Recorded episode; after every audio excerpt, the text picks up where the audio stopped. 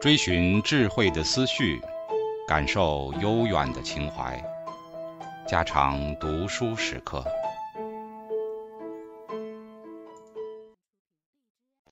警告：慎入，非专业朗读，听后可能出现且不仅限于挺尸等严重不适，另切勿洗耳，以免污染水源。引发小猫、小狗中毒等严重生化事件。六、唯美诗的复活与唐诗的结束。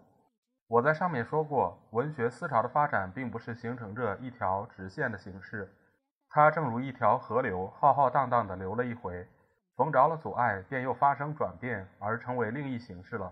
我们试看从魏晋南北朝以至初唐、盛唐的文学思潮。发展的情形都可明了这种转变的路线。浪漫派文学由盛而衰以后，接着起来的便是写实主义的社会文学。这一派的文学由杜甫、张籍到元白，算是发达到最高的程度。作品有走到过于通俗平浅的倾向，有过于轻视艺术价值的倾向，于是渐渐的为一般重视艺术的青年们所不喜。就在这种形势之下，一种新的文学思潮。又在暗中酝酿成长了。韩愈、孟郊、贾岛们的技巧主义，也就是对于元白那一派的通俗文学的反抗。白居易自己也说：“今蒲之诗，人所爱者，惜不过杂律诗与长恨歌以下耳。时之所重，蒲之所轻。至于讽喻者，易激而言志，闲适者，思丹而辞迂，以致何于夷人之不爱也。”在这几句话里。正可看出，当日的文坛对于写实主义的社会文学已发生了反动。白居易自己最满意的重内质的讽喻诗，次满意的上单远的闲适诗，都不为时人所重。时人所爱者，反是他自己所不欢喜的那些有宫体色彩的长恨歌和那些美丽工整的律体诗了。这原因在什么地方呢？简单的说，那便是文学思潮的转变。因而，作家们的创作倾向与批评家的观点都趋于另一途径了。因此，在社会诗歌的运动中，得了最坚固的地位的元白，到了晚唐已被人大加攻击了。杜牧做李堪的墓志，引李堪的话说：“自元和以来，有元白者千绝不成，流于民间，疏于平地，子父母女交口交授，淫言蝶语，冬寒夏热，入人肌骨，不可除去。”元白的比较化歌疾苦的文学主张，完全不为时人所了解，并且还要加他们以淫言蝶语、千厌不逞的罪名。这种情形看来似乎有些奇异。如果我们明了了晚唐文学的趋势是社会文学的反抗与唯美文学的复活以后，这就一点也不觉得可怪了。他们对于文学的新要求和元白们正是相反的：一，他们认为文学有独立的生命，不是一种改良社会人生的工具。二、文学最高的成就是美，美的价值就是艺术的价值。三、因此作者应该注重作品的形式、文字的雕琢与音律的和谐，不必管其内容和功用。白居易在文字上的要求是要翩翩无空门，为歌声明病，是要非求功率高，不务文字奇。在这里正好和那一群新奇者的主张做了一个完全相反的对照。就在这种情势之下，晚唐的诗歌复活了良辰的宫体色情，更加以冷艳化，采取了梦寒的技巧主义，更加以细密化，披上唯美主义者的香艳衣裳，涂满了象征神秘的情调，踏上了新兴的大陆。于是，从杜甫到白居易，这一百年来的写实主义的社会文学不得不趋于没落。领导这一新文学运动而得着最好的成绩。是开始于李贺而完成于李商隐，其他于杜牧、李群玉、温庭筠、段成式、韩沃诸人，也都是这一派的同调。李贺字长吉，生于河南昌谷。唐宗室阵亡之后，是一个多才多感、只活了二十七年的短命诗人，因为他出身贵族，养尊处优。自然不会像杜甫、张籍、元稹、白居易那些自穷困中奋斗出来的诗人那样，能够了解社会的实况和人生的艰苦，并且他二十七岁就死了，对于世事人生的经验与阅历是非常贫乏的。他的生活正如《红楼梦》中的贾宝玉，是一个风姿美貌、才情焕发的贵公子。鹤每旦日出，骑若马，从小西奴，备古锦囊，欲所得头囊中，未始先立题，然后为诗。如他人谦和各成者，即木龟足成之，非大罪吊丧，日律如此。寒食诸王既游，鹤入座，因采良简文诗调，赋花游曲，雨季弹唱。在这里恰好说明了这位贵公子的生活状态和他作品的来源：衣食不愁，终日无事，骑着小马，带着书童，到处闲逛，偶有所得，便写几句诗。有时候同王侯游宴。在那种场面下，自然是不管家国大事和民生问题，只想着如何游玩快乐。妓女唱曲，乐工弹琴，美人劝酒，才子歌诗，这一套把戏是我们想得到的。在这种环境下，叫他如何去写社会的离乱和民生的疾苦，自然只能取法于梁简文帝一类的色情文学，而写花游曲一类的宫体了。杜甫、张籍们血肉淋漓的社会诗歌。白居易那种明白如画的作品，在这位贵公子的眼里，自然是看不起的。他自有他的生活情调，他自有他努力的方向。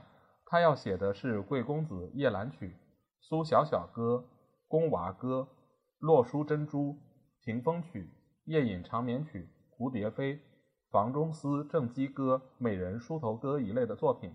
我们只要看了这些题目，其内容也就知道大半了。在这些作品里，除了运用着最美丽的文学去描写肉欲与色情以外，内容是什么也没有的。但是这些作品却最适合李贺的贵族身份与情调，因为他只有写这种诗的生活基础。他是真正的贵族诗人，他用的字眼与题材都是贵族的字眼与题材，因此在他的集子里充满了古代宫廷故事的描写与女人的歌咏。这种诗容易流于轻薄浮华、格卑调弱，必须有极高的才情才能够在艺术上得到相当的成就。但在这一点，李贺却能以他过人的才气、显怪而艳丽的文辞，完成了他在这方面的工作。他有一种特殊的技巧，善于选用最冷僻幽奇的字眼，构造最巧妙的文句，去掩藏那肉感淫欲的色情。使读者只觉得他的作品的美丽与精致，无意去分析他的内容了。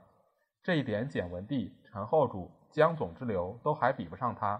宋景文称他为鬼才，言语称他的诗为鬼仙之词，便是指他这种冷僻显怪的风格，并且在他的诗里欢喜用鬼字，如“嗷嗷鬼母秋娇哭，秋坟鬼唱报家诗，鬼灯如漆点松花，鬼雨洒空草。”寒云山鬼来座中，呼星照鬼亲杯盘。读了这些句子，确实令人发生一种鬼气阴森之感。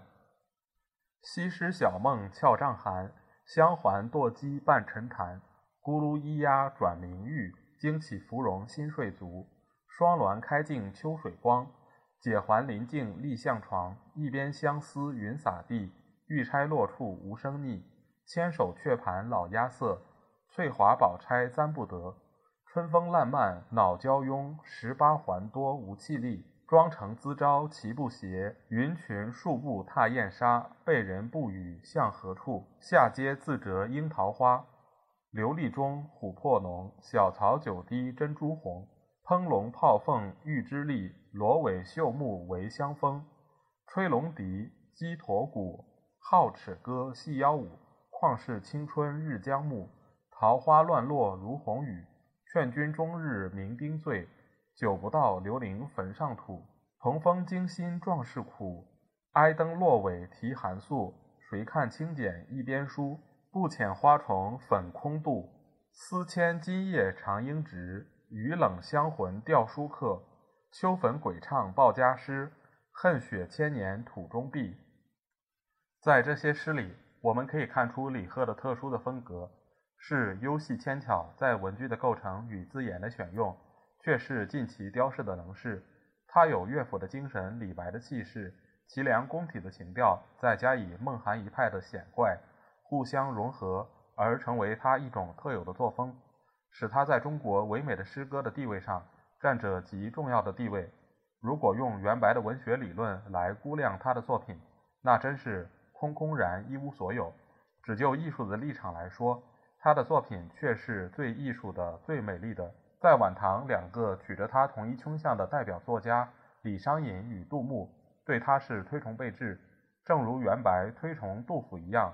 李商隐有《李贺小传》，杜牧有《李长吉诗序》，他们都一致赞叹这位诗人的绝代才华，道惜他的短命。杜牧批评他的诗说：“云烟绵连，不足为其态也；水之昭昭，不足为其情也；春之盎盎，不足为其和也；秋之明洁，不足为其格也。”风强阵马，不足为其勇也；瓦官转鼎，不足为其鼓也；石花美女，不足为其色也；荒国炳殿，耿莽丘陇，不足为其恨怨悲秋也；惊叹熬制，牛鬼蛇神，不足为其虚荒诞幻也。他所说的完全是形容他的作品的艺术美，是一点也没有触及到文学的内容和功用的。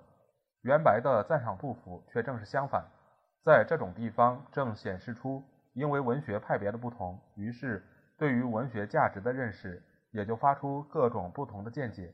但站在客观的地位来写文学史的人，必得要分析各派的立场，理解各派的特色，才可得到比较公平的结论。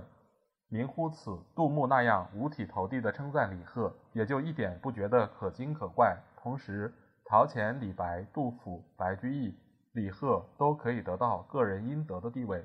也无需勉强去品评他们的优劣了。杜牧字牧之，京兆万年人，太和二年进士，时人称为小杜，以别杜甫。他的诗没有李贺那种阴森怪癖的气味，但同样欢喜写宫体、写色情，故其集中特多色彩鲜明、辞藻华丽之作。我们试读他的《张好好》《华清宫》《扬州》，见刘秀才与池州寄别，不引赠官妓；待吴兴记春初记薛军事旧游怀中陵旧游归秦赠别咏袜宫词诸篇，便知道他作品中所表现的色情与香艳是多么的浓厚。他本是一个色鬼，一生风流自赏，问柳寻花。他几首有名的绝句，大半都是青楼妓女的歌咏。社会民间的疾苦，在这种风流才子的眼里，是从来不肯注意的。只有那一种浪漫香艳的故事，才是唯美诗人的好题材。细柳桥边深半春，斜依帘里动香尘。无端有寄闲消息，被插金钗笑向人。才子风流咏晓霞，倚楼银柱日出斜。金沙东邻绣床女，错将黄韵压昙花。落魄江湖载酒行，楚腰纤细掌中轻。十年一觉扬州梦。赢得青楼薄幸名，自恨寻芳道已迟。昔年曾见未开时，如今风摆花狼藉。绿叶成荫子满枝，青山隐隐水迢迢。秋尽江南草未凋。二十四桥明月夜，玉人何处教吹箫？娉娉袅袅十三余，豆蔻梢头二月初。春风十里扬州路。卷上珠帘总不如。在这些美丽的诗句里，表现了什么呢？真是什么也没有的。但他们在艺术上的成就，却使得读者欢喜他、歌咏他。他们的流行远在杜甫、张籍、白居易诸人的新乐府之上。作者用着清丽的文句，巧妙的表现，给予嫖客妓女以高洁的灵魂与情感，把那些青楼歌舞之地也写得格外清洁了。我们可以说，这些作品是中国最上等的嫖客文学。然而，也就在这些文学里，呈现着作者的生活基础和他的文学倾向。石琼平湖低柳河，暗秋兰芷绿芊芊。一生明月采莲女，四面朱楼卷画帘。白露烟分光地地，微帘风定翠田田。斜晖更落西山影，千步红桥气象间。闲吟芍药诗，怅望九频梅。片面回眸远，千山整机迟。重寻春昼梦，笑把浅花枝。小事长林住，飞郎谁得知？这些律诗的风格和内容同上面的绝句是一样，但文字的香艳则远过之。读了他这些诗，觉得他们厌恶元白的作品，而反加以淫言蝶语的罪名，确实有点好笑了。当日有一位学贾岛的诗人玉福，拿着诗去见杜牧。杜不见他，玉符走出来叹息说：“吾师无绮罗千华，宜其不受也。”这两句话真算是知己知彼了。所谓绮罗千华，不仅是杜牧的诗的特征，也是色情文学的唯美派的共同特征。李商隐与杜牧同时，是晚唐唯美文学的健将。他字义山，怀州河内人，今河南沁阳附近。他的诗虽与李贺、杜牧同一趋势，但其中有一个不同之点，便是李商隐最爱用怪癖的典故、含蓄的言语去衬写香艳的故事，使人读了只觉其文字美、音调美，而不知道它的意义。因此，著家辈出，往往一诗有各种各样的意见。爱其诗者为其男女花草的歌咏，无不有君子小人忧时忧国的际遇。比兴有如三百篇，中分有如杜甫。恶其诗者为一山才高行略，其诗都有潍坊旖旎之词，实是诗坛之最人。因此，爱其诗者称他为唐代一大家，可与李杜比美；恶其诗者，甚至于削去他在文学史上应得的地位。这种态度都未免过于偏激。他的文学是个人的、浪漫的、唯美的。他的眼睛同他的笔，从没有触及现实社会的诸现象。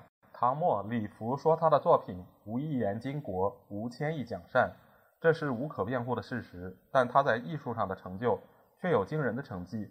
我们不能因此而完全忽视他的作品的艺术与美的价值。在晚唐唯美文学的运动中，他是一个最成功者。他给予文坛的影响不仅晚唐，并及于宋初的半世纪。他和杜牧同样是一个才人，又是一个色鬼。《唐书本传》说他诡博无形，王世贞称他为浪子，这都没有冤枉他。但是他的女性对象却不是杜牧所赏识的那些青楼中的妓女，是那些尼姑、宫妃和高等官僚家的姬妾。这一些女子不是几个钱就能达到目的，是要带着秘密的恋爱的姿态而活动着的。李义山一生就纠缠在这种恋爱的生活里，他许多有名的作品也都成为这种生活和情感的表现。他同那些特殊阶级的女人恋爱，不便在作品中明显的直陈出来，因此只好运用古籍中许多冷僻而又适合于他那种恋爱状态的典故，涂满着象征神秘的色彩，写成许多无题一类的艳诗，而成为后人不容易了解的诗谜了。前人说他作诗。每首每句具有军国的寄托，那实在是故意穿凿附会，非常可笑的。元好问论诗绝句云：“望帝春心托杜鹃，佳人锦瑟怨华年。诗家总爱西昆好，独恨无人作正笺。”大概读过李义山诗集的人，个个都有这种感觉：一面是不懂他，一面又爱他的美。近人苏雪林女士著《李义山恋爱事迹考》一书。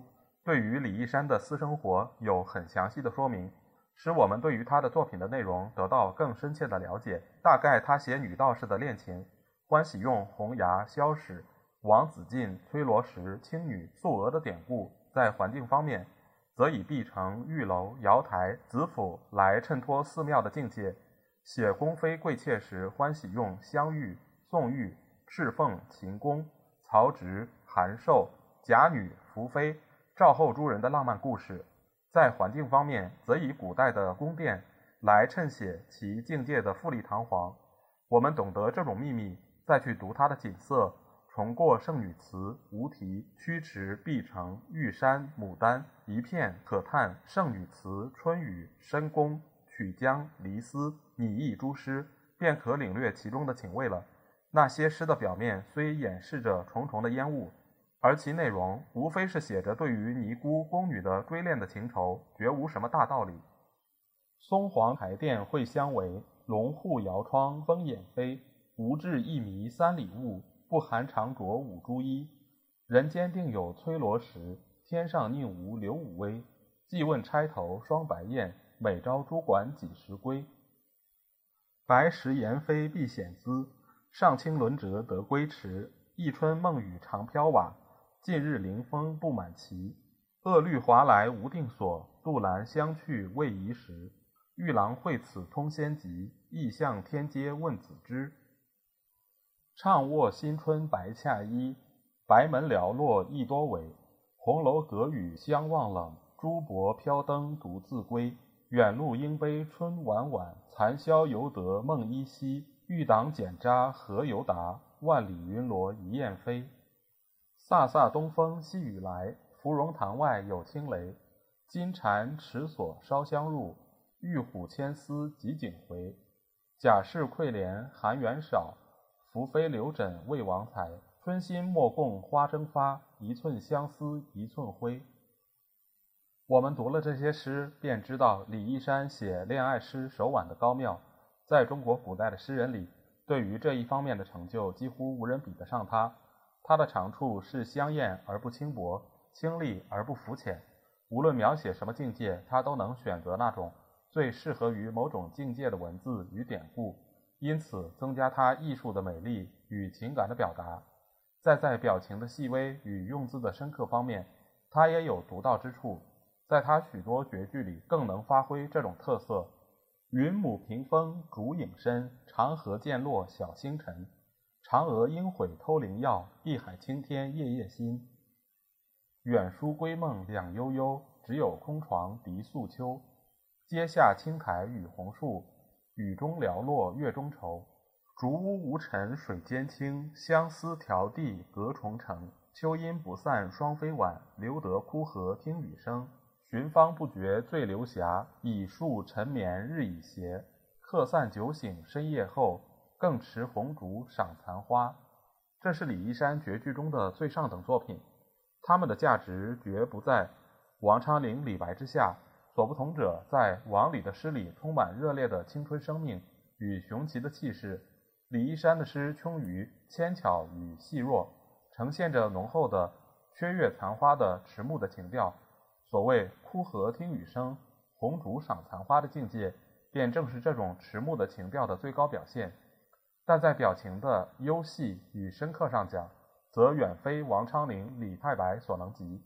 在这里，正好表示唯美文学者的艺术特色，以及晚唐文学的气象。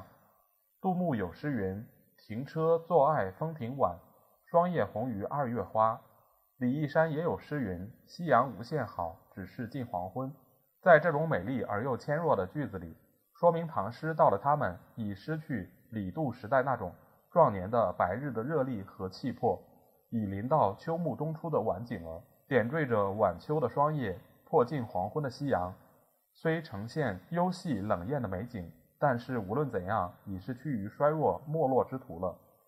这一种诗句，这一种景物，都是晚唐文学情调的最好象征。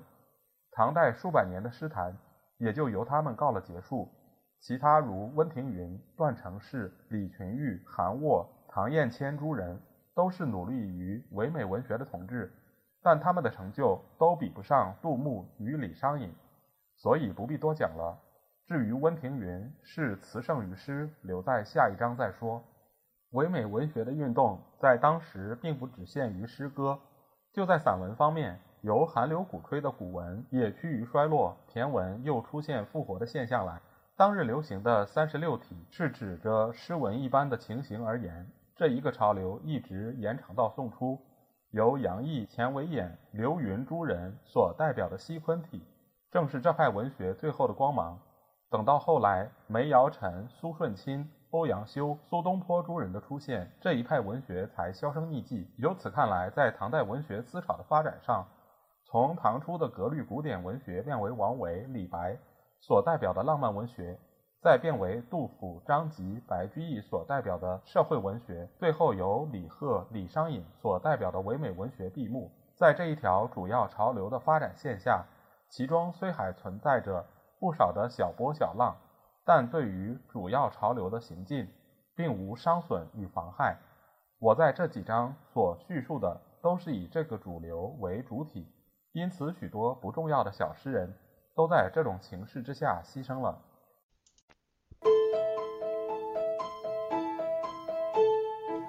家常读书制作，感谢您的收听。